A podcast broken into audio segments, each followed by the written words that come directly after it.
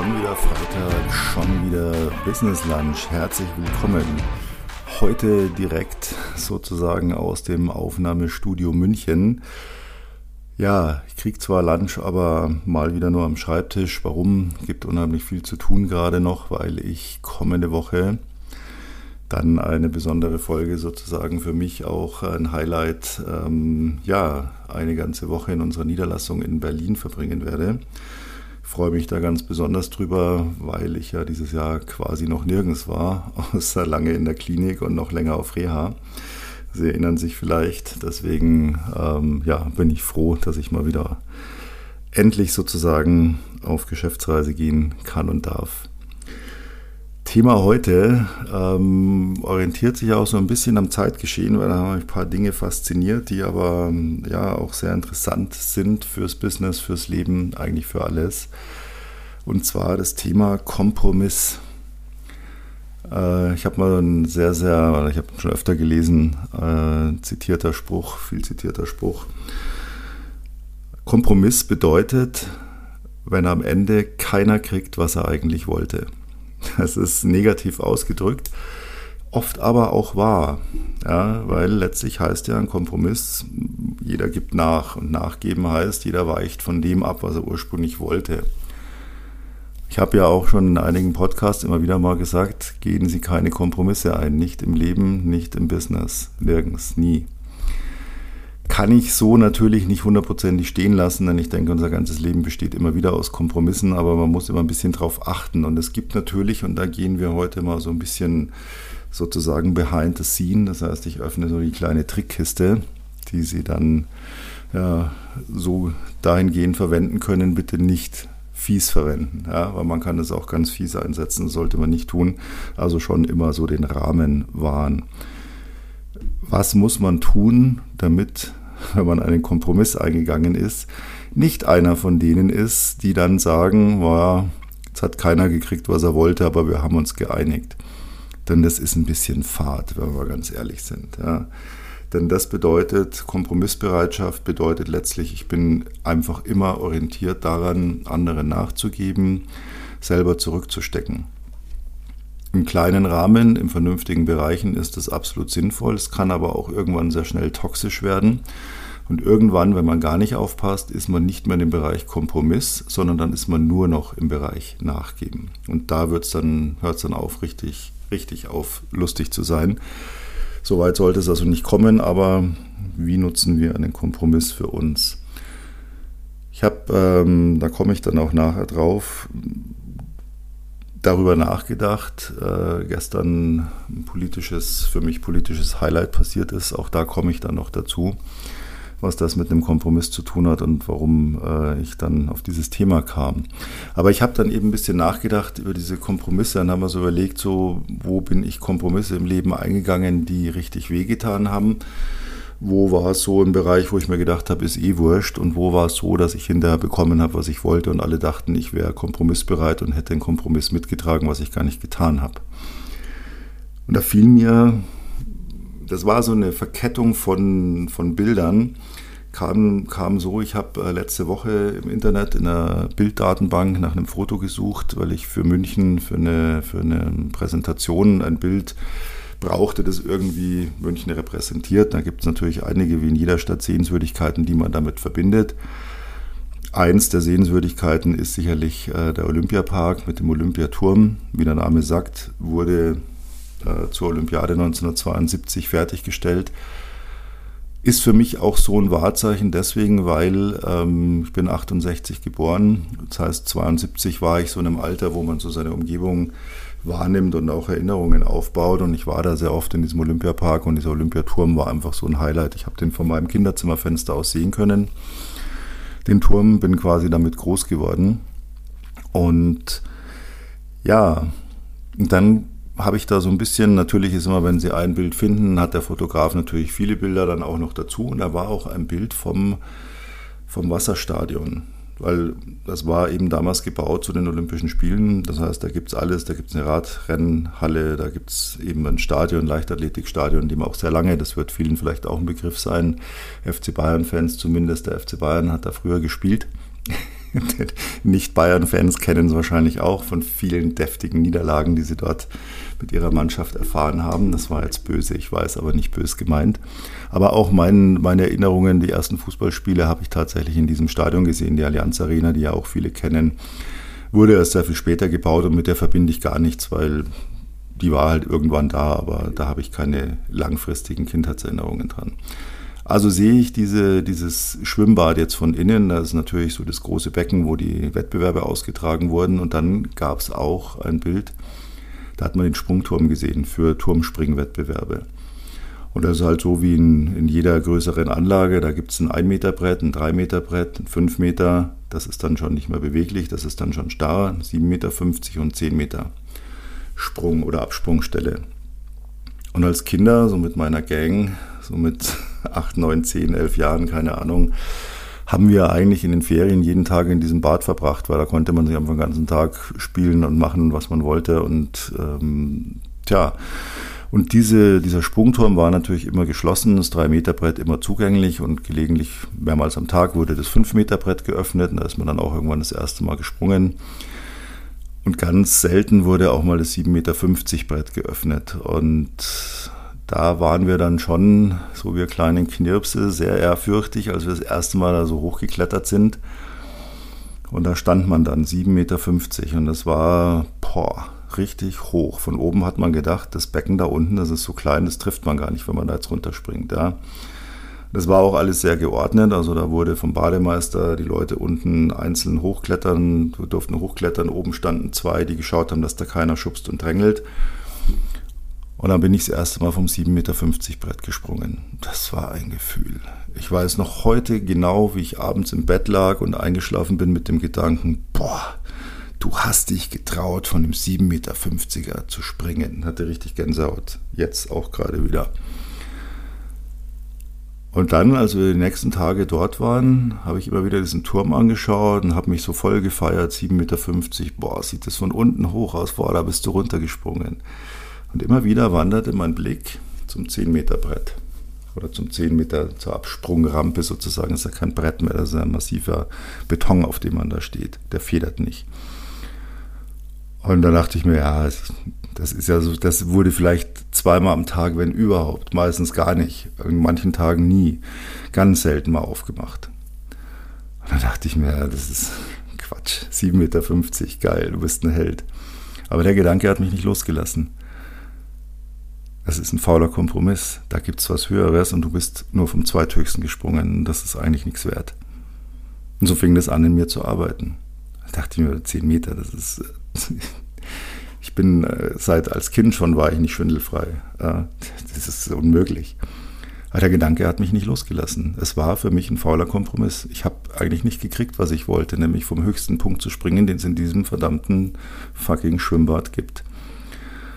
Und immer wieder wurde das mal kurz geöffnet und wir sind alle nicht hingelaufen, weil keiner wollte vom 10 Meter springen. Und irgendwann bin ich so aus dem Wasser raus und alle haben mich angeschaut. Was machst du? Gehst du hin? Ich so, ich springe jetzt vom Zehner. Und alle so, ja, ja, spinnst du. Sag ich, doch, ich mache das jetzt. Dann bin ich da hoch. Dann stand ich da oben.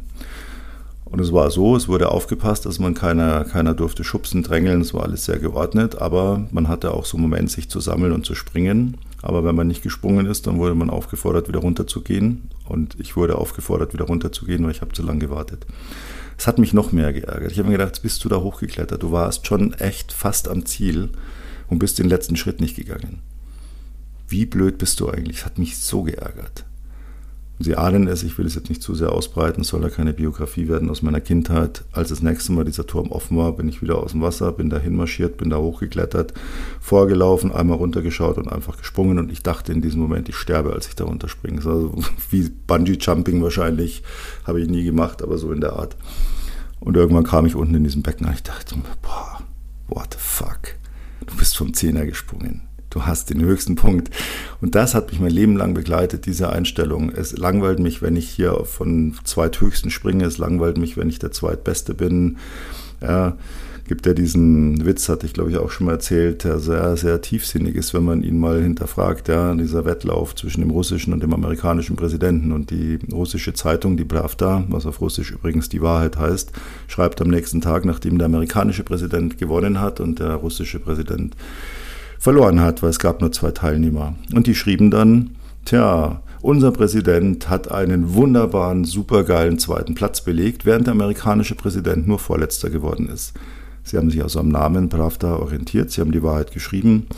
Ja, aber niemand will Zweiter sein. Niemand. Zweiter ist langweilig, Zweiter ist scheiße, Zweiter ist die Silbermedaille. Ja. Dann lieber die Bronzemedaille und man hat es aufs Podest geschafft und hat noch Potenzial nach oben, als so knapp verfehlt. Und das war für mich so ein Schlüsselerlebnis und es hat mich wirklich immer begleitet, dieses Denken, nein, ich, diesen faulen Kompromiss mache ich nicht. Ich mache keine faulen Kompromisse.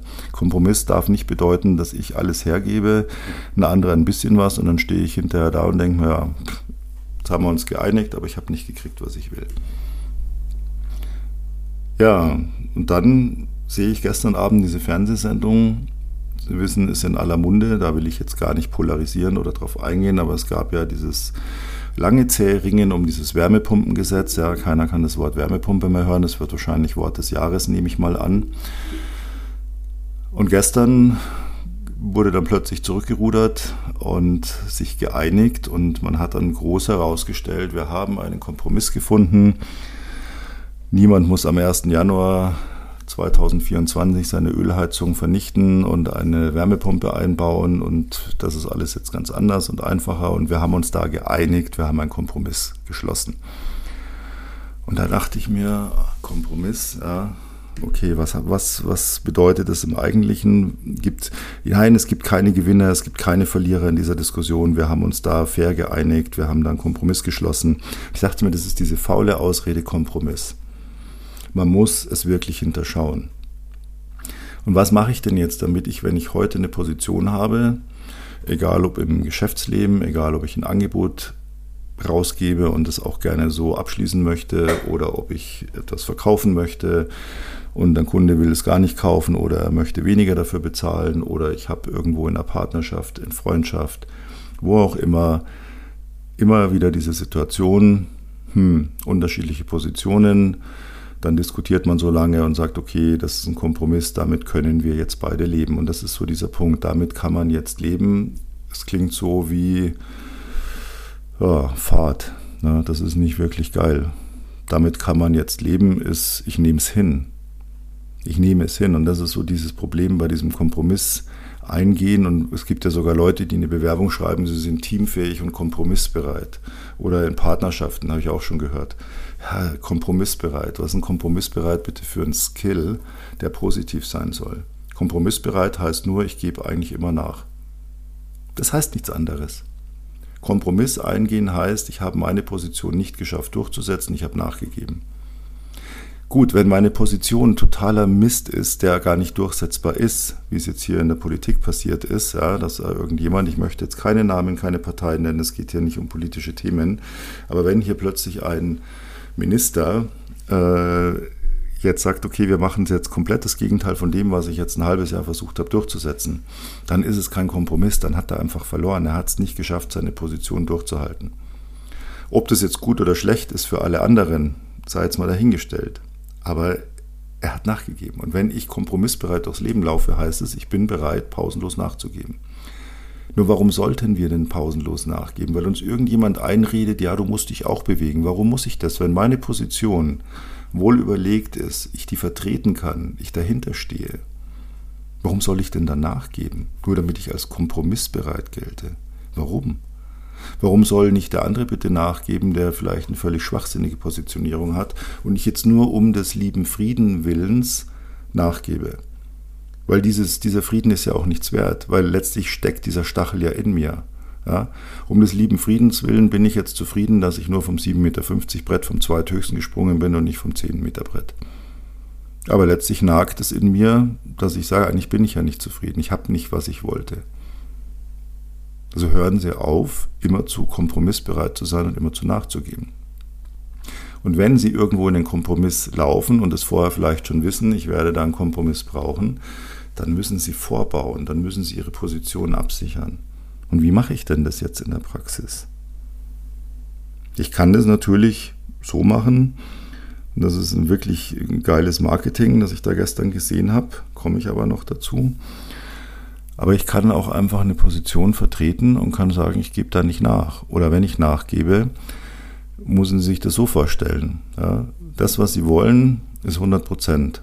Der andere will seine 100 Prozent. Ein Kompromiss bedeutet, dass ich mich irgendwo bei 75 Prozent treffe. Das heißt, jeder gibt 25 Prozent dessen ab, was er eigentlich gerne gehabt hätte. Also was mache ich denn? Ich gehe in eine Position 100 Prozent und da lege ich gleich mal 25 drauf und dann fordere ich 125 Prozent von allen anderen. Das ist meine Position. Und wenn die dann sagen, äh, bist du wahnsinnig, das niemals, äh, können wir so nicht machen oder das, äh, das, das nehme ich ihnen nicht ab oder das will ich nicht, was auch immer, wer auch immer, dann müssen sie lernen, cool zu bleiben, nicht einzuknicken. Sie dürfen dann nicht denken, ja, ich habe ja ein bisschen überzogen, jetzt sollte ich vielleicht doch, naja, damit komme ich nicht durch. Nein. Stehen Sie noch dazu. Denn letztlich, und das ist auch etwas, was ich im Geschäftsleben immer wieder feststelle, und es stimmt aber letztlich überall auf dieser Welt, ich kann in der Regel 80 Prozent, vielleicht auch 90 Prozent, das kommt darauf an, was es ist, Wert bestimmen. Ich kann bei einer Immobilie sagen, zu 90 Prozent, die Immobilie ist so und so viel wert. Ich kann bei einem Angebot sagen, für meine Dienstleistung nehme ich so und so viel. Es ist zu 90 Prozent komplett gerechtfertigt. Oder zu 80 Prozent. Die letzten 20 Prozent sind immer irgendwo weich. Ja? Die sind nämlich dafür da, bei einer Immobilie, bei einem Geschäftsangebot, bei einem Produktangebot, bei, hey, wollen wir morgen mal essen gehen? Ja, oder wollen wir uns mal auf einen Kaffee treffen? Die letzten 20 Prozent sind immer weich. Die sind nämlich immer darauf ausgelegt, treffe ich jemand, der das, was ich habe oder biete, ob als Mensch oder als Geschäft, als Umsatz, als Business, die sind immer darauf ausgelegt, treffe ich jemand, der das unbedingt will, würde er diese 100% sofort akzeptieren, weil er sagt, das ist es mir wert. Ist er nicht so ganz überzeugt, würde er versuchen, das etwas runterzudrücken. Aber diese letzten 20%, die sind nicht definierbar. Das heißt, wenn ich jetzt heute sage, mein Angebot sieht so und so aus, zack, dann kann ich da auch nochmal 20% drauf tun. Weil es ja sowieso nicht klar definierbar ist. Ja? Das, die obere Spitze ist immer, die wackelt. Die ist, die ist flexibel wie ein Gummipfeil, wie eine, wenn Sie sich vorstellen, ein Fernsehturm und obendrauf die Antenne wäre aus Gummi. Die kann in jede Richtung schwingen. Die ist biegsam. Das heißt, ich kann auf mein Ziel 20% draufpacken und kann es trotzdem vertreten, ohne dass ich jemand abzocke. Und wenn er unbedingt um jeden Preis will und gar nicht auf einen Kompromiss aus ist und er es akzeptiert, super, dann freue ich mich und werde umso motivierter sein, es zu erfüllen. Wie? Die, der geht jetzt echt mit mir essen, wo ich einmal gefragt habe? So ein Typ, so eine Frau, so ein Mann, was auch immer. Krass. Das war ja ganz leicht. Ich hätte gedacht, da muss ich noch dies und das und jenes argumenten. Ja, aber geil. Umso mehr freue ich mich. Ja. Ich hätte aber auch nachgegeben, wenn ich gesagt hätte, ja, also Abendessen ist ein bisschen sehr gleich weit vorgelehnt. Na, lass uns erstmal einen Kaffee trinken, nachmittags, nicht abends essen. Da wäre ich auch zufrieden gewesen, weil mein Ziel war das Date. Oder im, im Business, das Ziel war, dass der den Auftrag für so und so viel unterschreibt. Oder das Produkt für so und so viel kauft oder die Immobilie für so und so viel sagt, nehme ich. Aber ich hätte ein bisschen Spiel gehabt. Ja. Das heißt, wenn ich dann in eine Kompromissverhandlung gehe, dann habe ich einfach einen Puffer. Und wenn ich diesen Puffer abarbeite, und den schenke ich nicht her, den, den, den verteidige ich erstmal richtig, richtig. Und das muss man natürlich so tun, dass es auch glaubhaft ist. Ja, wenn man da rumstottert und sagt, ja, aber Sie müssen auch sehen und aber guck mal und ah, ich weiß nicht, ist es nichts wert. Sie müssen ein Pokerspieler, Pokerspielerin sein. Ja. So ein Ice-Face, ja, so ein Poker-Face, wo man keine Regung sieht, wo man einfach dem anderen fest in die Augen schaut und sagt, so, das ist meine Position. Und das muss man wirklich in jeder Situation erstmal üben, damit man das auch authentisch rüberbringt. Der andere muss einfach denken, boah, Das ist die Position und die scheint nicht verhandelbar zu sein. Was erreiche ich damit? Der andere überlegt nicht, ob er mich in einen Kompromiss drängt, wo ich nachgeben muss, sondern der andere überlegt, ob er das, was er eigentlich wollte, überhaupt nicht kriegt, weil ich scheinbar nicht verhandlungsbereit bin. Dieses Spiel müssen Sie beherrschen, im Leben, im Business, überall. Das ist exorbitant wichtig. Der andere muss denken, Ihre Position die ist nicht nur in Zement gegossen, die ist mit Stahlseilen umwickelt, mit Stahlträgern abgesichert, mit einem Stacheldrahtzaun. Da gibt es kein Durchkommen. Diese Position ist unantastbar, nicht verhandelbar. Keine Chance, kein Prozent, nichts. Keine Kompromisse. So, und dann ist der andere in der Situation, dass er sagt, boah, dann kriege ich ja gar nichts, also dann, dann akzeptiere ich das. Oder er sagt, ich kann aus bestimmten Gründen nicht akzeptieren, weil es ist mir zu teuer, ich kann mir das nicht leisten oder es ist zu weit weg von dem, was ich gehofft habe, rauszuschlagen als Kompromiss. Und wenn ich merke, dass ich ihn nicht kriege, wenn ich jetzt wirklich nicht nachgebe, dann fange ich an, mich so ganz langsam ein bisschen in seine Richtung zu bewegen. Dann gebe ich ihm ein bisschen nach und dann ziehe ich mich etwas und dann irgendwann bin ich höchstens auf meine 100% runtergegangen aber nicht runter. Und dann habe ich einen Kompromiss. Und er denkt, naja, jetzt haben wir beide nachgegeben. Ich habe zwar nicht das, was ich wollte, aber ich habe wenigstens was rausgeholt. Und selber denkt man, genau das wollte ich. Das heißt, für mich bedeutet ein Kompromiss nicht, keiner kriegt, was er eigentlich wollte. Kompromiss bedeutet für mich, ich setze meine Position durch. Das mag sehr hart klingen, ich weiß gibt auch sicherlich den einen oder anderen Aufschrei und so kann man doch nicht sein und das ist sehr brutal. Und ganz ehrlich, ist mir scheißegal, das Leben ist brutal. Ich zocke niemanden damit ab. Ich gehe nicht in eine Position, dass ich sage, ich verlange das Doppelte und das setze ich so gnadenlos durch und nutze vielleicht auch noch aus, weil ich weiß, der andere kann gar nicht anders, als es zu machen. In der Position bin ich aber auch normalerweise nie. Ich möchte ja ein Geschäft abschließen und es nicht kaputt machen, weil ich völlig überzogene Forderungen habe. Und der Markt erlaubt mir auch keine überzogenen Forderungen. Das hatte ich ja schon mal erzählt, das habe ich vor 30 Jahren in meiner ersten Verkaufsschulung gelernt, wo der gesagt hat, hier, Ziegelstein A, Ziegelstein B, beide sind komplett identisch, gleiches Material, gleiche Herstellungsweise. So, niemand kann sich erlauben, Ziegelstein B für 50 oder 100 Prozent teurer zu verkaufen als Ziegelstein A, wenn er komplett identisch ist. Das wird nicht funktionieren. Ich kann ihn vielleicht für 10 oder 15 Prozent teurer verkaufen, weil ich sage, mein Service ist besser, ich liefere schneller, ich kann schneller, größere, was auch immer. Aber ich kann nicht ausweichen und machen, was ich will. Das heißt, ich komme eigentlich nie im Leben in die Situation, dass ich jemand abziehe, weil ich einfach so viel draufschlage, um einfach nur mich zu bereichern. Das wird nicht funktionieren, das ist auch nicht meine Art. Auch im Privatleben kann ich natürlich nicht exorbitant Forderungen an einen Partner oder eine Partnerin stellen oder wem auch immer ich in einer Partnerschaft bin, weil es wird nicht funktionieren. Ab einem gewissen Punkt ist einfach eine Grenze erreicht. Das heißt, dann habe ich keine Chance, das durchzusetzen. Und das sollte man eben auch nicht tun. Das war das, was ich vorhin meinte. Man muss damit schon verantwortungsvoll umgehen. Nur es ist nicht einzusehen, immer nachzugeben, immer kompromissbereit zu sein, nie zu kriegen, was man eigentlich wollte sich damit um des lieben Friedens willen zufrieden geben, um dann hinterher festzustellen, dass man aber gar keinen Frieden findet, weil man eigentlich unzufrieden ist. Und das ist dann irgendwann ein Problem. Und wenn man dann in die Schiene rutscht, dass man nur noch nachgibt, und dann wird man nämlich tatsächlich ausgenutzt, weil das ist auch klar wenn ich 100% will und ich gehe einen Kompromiss ein und bin bei 75, kann ich vielleicht damit leben und sage mir, das mache ich aber nicht nochmal. Wenn ich aber auf 50 oder 25% runtergehe von dem, was ich wollte, was mein Ziel war, dann werde ich ausgenutzt. Von Leuten, die das missbrauchen. Und vor solchen Leuten schützt man sich am besten, indem man sich wappnet, indem man eben erstmal eine Position vertritt, die etwas über dem liegt, was man eigentlich tatsächlich haben will. Und alles andere irgendwelchen Bullshit kann man dann, und das ist immer Bullshit, wir haben einen Kompromiss gefunden. Oh, toll. Super. Ja. Wenn mich an einem Menschen etwas so akribisch stört, was nützt mir dann Kompromiss? Das heißt, ich, gerade jetzt, wenn ich mal aus dem Geschäftsleben rausgehe, ein Kompromiss im Privaten bedeutet, dass irgendjemand irgendetwas nicht macht, was er gerne täte, weil es mich stört, und ich irgendetwas lasse, weil ich weiß, es stört ihn, aber es gerne täte. Das heißt, es ist eigentlich eine Katastrophe, einen Kompromiss zu machen. Ein Kompromiss ist keine Lösung. Eine Lösung ist etwas, was ein Endergebnis darstellt, das Fakt ist. Ein Kompromiss ist immer eine faule Ausrede. Und ich kam darauf und schließe ich diesen Kreis, was ich vorhin sagte.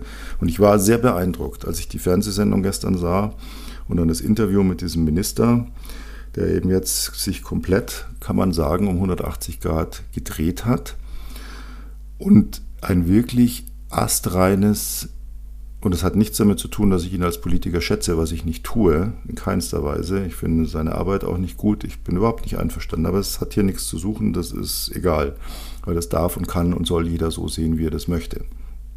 Dazu sind wir Gott sei Dank in der Demokratie.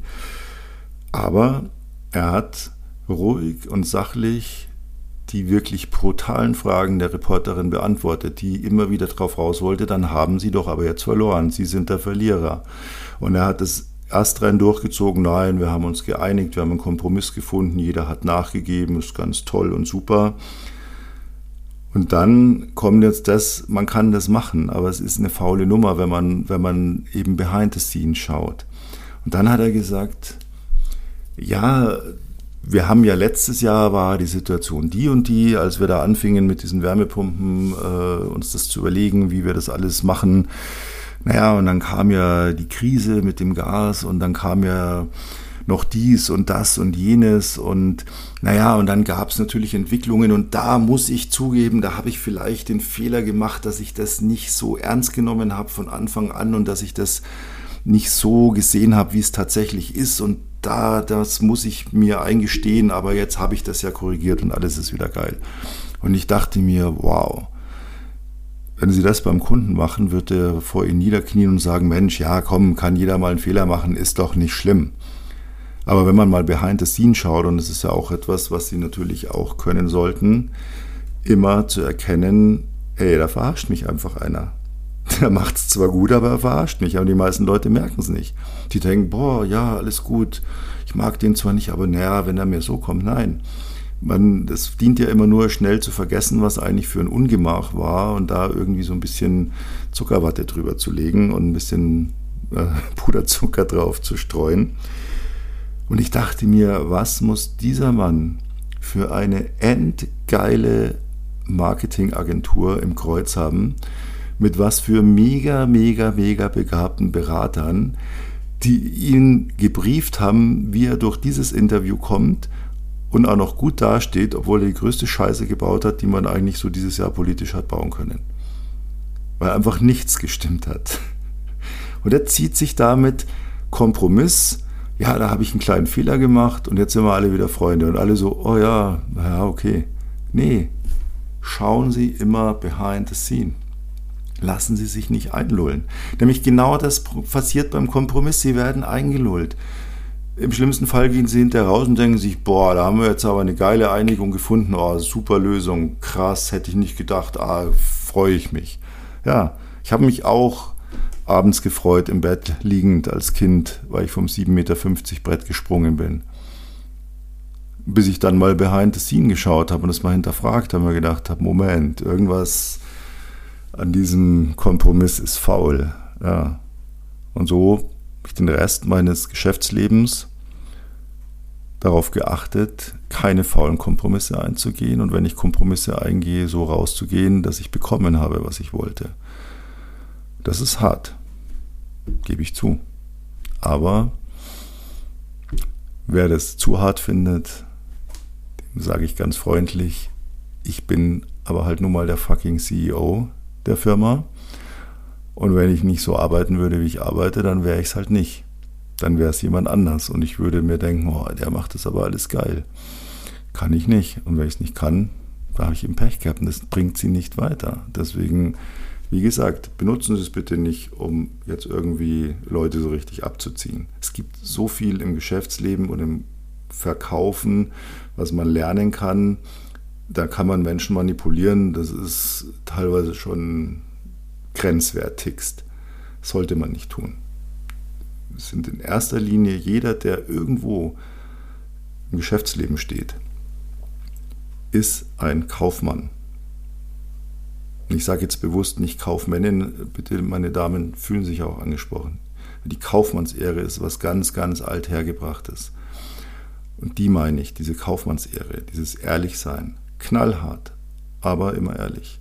Das ist das größte Geschenk, was ihnen oder das größte Kompliment, was man einem machen kann oder was man kriegen kann, wenn die Leute sagen, ich habe das glaube ich auch schon mal erzählt, ähm, wenn Leute über mich fragt, mit denen ich geschäftlich zu tun hatte die letzten 30 Jahre, da kommt fast immer der gleiche Spruch. Wenn du mit dem Cavendish in der Verhandlung bist, dann zieh dich ganz warm an. Der Typ ist eiskalt, gnadenlos brutal. Das ist eine Schlachtbank, wenn du mit dem im Meeting sitzt. Aber wenn der dir sein Wort gibt und dir die Hand drauf gibt, dann hast du ein Shake Hand, dann hast du ein Gentleman Agreement, da kannst du dich zu 10.000 Prozent drauf verlassen, das wird er nie brechen, hat er auch noch nie gemacht. Und das ist das größte Kompliment, was wir im Geschäftsleben kriegen können. Und im Leben auch. Das ist so. Im Leben auch. Kennen einige Leute, wo ich sage, die sind knallhart und die haben teilweise die größten Auseinandersetzungen mit ihnen gehabt. Aber die hatten eine Position. Mein Vater zum Beispiel. Grüße gehen raus an dieser Stelle, Daddy im Himmel. Erst habe ich mich mit dem gezofft und gestritten. Und was habe ich es teilweise scheiße gefunden, wie er, wie er war. Mir gegenüber und anderen gegenüber.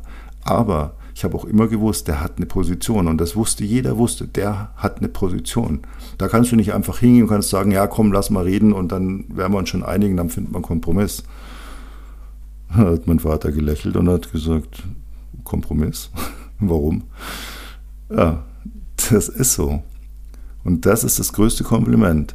Man darf da ruhig knallhart sein, man muss nur zu dem stehen, was man dann auch letztlich sagt, wie es gemacht wird.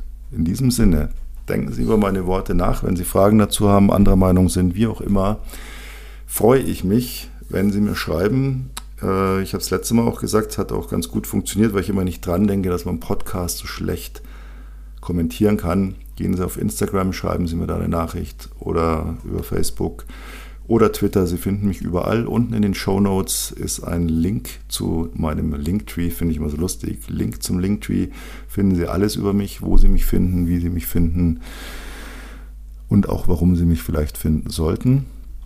Ansonsten, wenn Sie Fragen haben, gerne wissen wollen, lernen wollen, wie schaffe ich das mit diesem Kompromiss in Zukunft, sind wir auch da gerne für Sie da. Informationen dazu finden Sie unten in den Show Notes. Und ansonsten freue ich mich nächste Woche aus der, ich will immer sagen Bundeshauptstadt, aber das wäre ja München.